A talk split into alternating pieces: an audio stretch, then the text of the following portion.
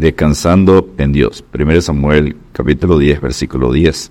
Y cuando llegaron allá al collado, y aquí la compañía de los profetas que venía a encontrarse con él, y el Espíritu de Dios vino sobre él con poder y profetizó entre ellos. El aceite especial para la unción era una mezcla de aceite de oliva, mirra y de otras especias costosas. Era derramado sobre la cabeza del rey para simbolizar la presencia y el poder del Espíritu Santo de Dios en su vida. Esta ceremonia de unción era para recordarle al rey su gran responsabilidad de guiar a su pueblo por medio de la sabiduría de Dios y no por su cuenta propia. Pero cuando venga el Espíritu de verdad, Él os guiará a toda ver la verdad. Él me glorificará porque tomará de lo mío y os lo hará saber. Juan 16, versículos 13 y 14. Punto número 1. Separado mediante la unción.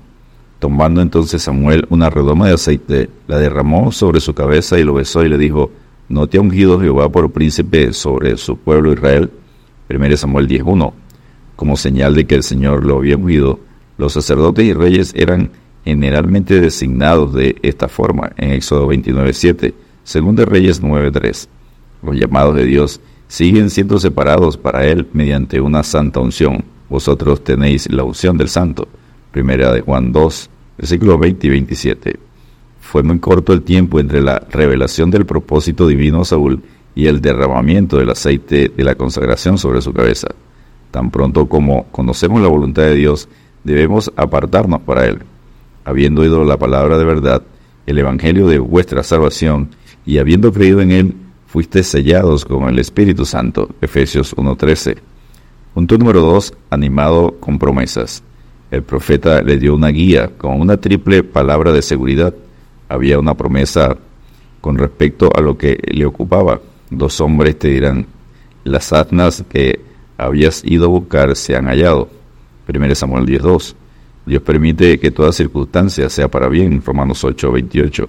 Salió a buscar asnas y Dios lo guió a conseguir un reino. A la vez le recordaba su mortalidad hay una promesa número dos con respecto a sus necesidades materiales. Tres hombres te darán dos panes. 1 Samuel 10, versículos 3 y 4. Su necesidad física sería cubierta. Y había una tercera promesa con respecto a su necesidad espiritual. El Espíritu de Jehová vendrá sobre ti. 1 Samuel 16. Tendría seguridad del llamado de Dios que haría que abundara toda gracia para él. Esta triple certidumbre la poseen todo lo que han recibido la unción del Espíritu Santo. Romanos 8:32. Punto número 3. Cambiado por la gracia. Le mudó Dios el corazón. 1 Samuel 10, versículo 9, parte A. No podemos contar este cambio como igual a la regeneración, pero por la gracia de Dios surgieron nuevos motivos y deseos en el corazón de Saúl. El cambio fue repentino e inesperado para Saúl, de modo que si alguno está en Cristo, nueva criatura es las cosas viejas pasaron, y aquí todas son hechas nuevas, 2 Corintios 5, 17. Pero por la desobediencia de Saúl a la palabra de Dios, va a ser desechado por Dios, 1 Samuel 15, 22, 1 Samuel 16, 14. Igualmente, todo creyente es transformado, regenerado al aceptar a Cristo como su Señor y Salvador, pero debe permanecer toda su vida en obediencia a la palabra de Dios, Juan 14, 15, Tito 3, 5. Es importante iniciar en los caminos de Dios, pero también es importante perseverar hasta el final. Sigamos el ejemplo de Pablo en Filipenses 3, versículos 12 al 14. Punto número 4. Asegurado por medio de circunstancias. Todas estas señales acontecieron aquel día. 1 Samuel 10, versículo 9, parte B. Saúl tuvo muchas señales confirmadoras. Asimismo, todo creyente, porque Dios es el que en vosotros produce así el querer como el hacer por su buena voluntad. Filipenses 2.13. El que creyere y fuera bautizado será salvo, pues el que no creyere será condenado. Y estas señales seguirán a los que creen. En mi nombre echarán fuera demonios, hablarán nuevas lenguas. Marcos 16, versículos 16 y 17.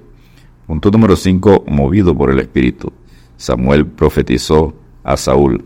El Espíritu de Jehová vendrá sobre ti con poder y profetizarás con ellos y serás mudado en otro hombre. 1 Samuel 16 y se cumplió en Saúl, que el Espíritu de Dios vino sobre él con poder y profetizó. 1 Samuel 10, versículos 10 y 11. Las señales seguirán a los que creen. Samuel le había dicho, y cuando te hayan sucedido estas señales, haz lo que te viniere a la mano, porque Dios está contigo. 1 Samuel 10, 12. El don del Espíritu es la certidumbre que los recursos de Dios, su gracia y su sabiduría están a nuestro alcance para glorificarlo a Él. Juan 16, versículos 13 y 14. Fue dado a Saúl sin precio, un don, un regalo, un favor, maravilloso y confirmado. Saúl también entre los profetas. 1 Samuel 10:12. Para todo creyente es la promesa. Recibiréis poder cuando haya venido sobre vosotros el Espíritu Santo. Hechos 1:8. Punto número 6. Humillado ante las expectativas. Fue tomado Saúl y le buscaron, pero no fue hallado. Y respondió Jehová, he aquí que él está escondido entre el bagaje. 1 Samuel 10, versículos 21 y 22. Saúl fue humilde al reconocer la pequeñez de su tribu y su familia. 1 Samuel 9:21. El reino había venido a Saúl, no porque él lo haya buscado, ni trabajado por él, ni por su posición social. Fue para él un don de Dios. El Dios de toda gracia se deleita en derramar sus riquezas y honra sobre débiles e indignos. Bástate mi gracia, porque mi poder se perfecciona en la debilidad. Según Corintios 12, versículos 9 y 10. Saúl fue puesto en medio del pueblo y proclamado rey. 1 Samuel 10, versículos 23 y 24. Y punto número 7, menospreciado por los indignos. Algunos perversos dijeron, ¿cómo nos ha de salvar este? Y le tuvieron en poco. 1 Samuel 10, 27. Cuanto más Dios nos usa, tanto más los abominables y los que se engañan a sí mismos nos menospreciarán en sus corazones. Saúl, a semejanza de nuestro Señor y amo, fue firme y paciente, disimuló, dando un excelente testimonio de un joven al tratar a sus enemigos con el silencio. Descansemos en Dios porque he aquí mi confianza es que el Omnipotente testificará por mí, aunque mi adversario me forme proceso. Jot 31-35 Dios te bendiga y te guarde.